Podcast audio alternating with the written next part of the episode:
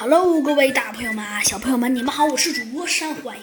上集中啊，山欢迎给您讲到了，咱们的猴子警长和小鸡墩墩呢赶到了现场，发现弗兰熊啊已经站在那里了。弗兰熊啊正在大声说着呢。猴子警长走上前去，拍了一下弗兰熊的肩膀，问道：“嘿，弗兰熊，这里是什么情况？”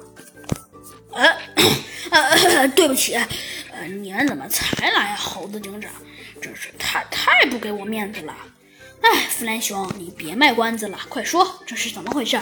猴子警长开门见山的问道。嗯，嗯，好像，哦，好像是，好像是这样子的吧？他想了想，说道：“呃，如果……”如果我没看错的话，好像听他们说，好像是盗贼，呃，砸碎了一个，呃，砸碎了一个，呃，砸碎了一个什么？砸碎了一个。玻璃，然。他撬开了三个钱箱，盗走了一二二五克朗，又从陈列橱柜里拿了一只价值一万四千的呃克朗的蜡吧，呃放在普通蜡笔箱里走了。哦，是这样啊！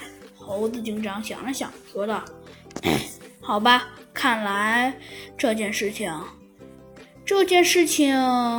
猴子警长想了想，说道：“ 嗯。”这件事情的确是有点问题，猴子警长说道。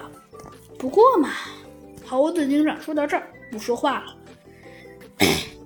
嗯，好吧，看来小鸡墩墩，我们得看看这个案子了。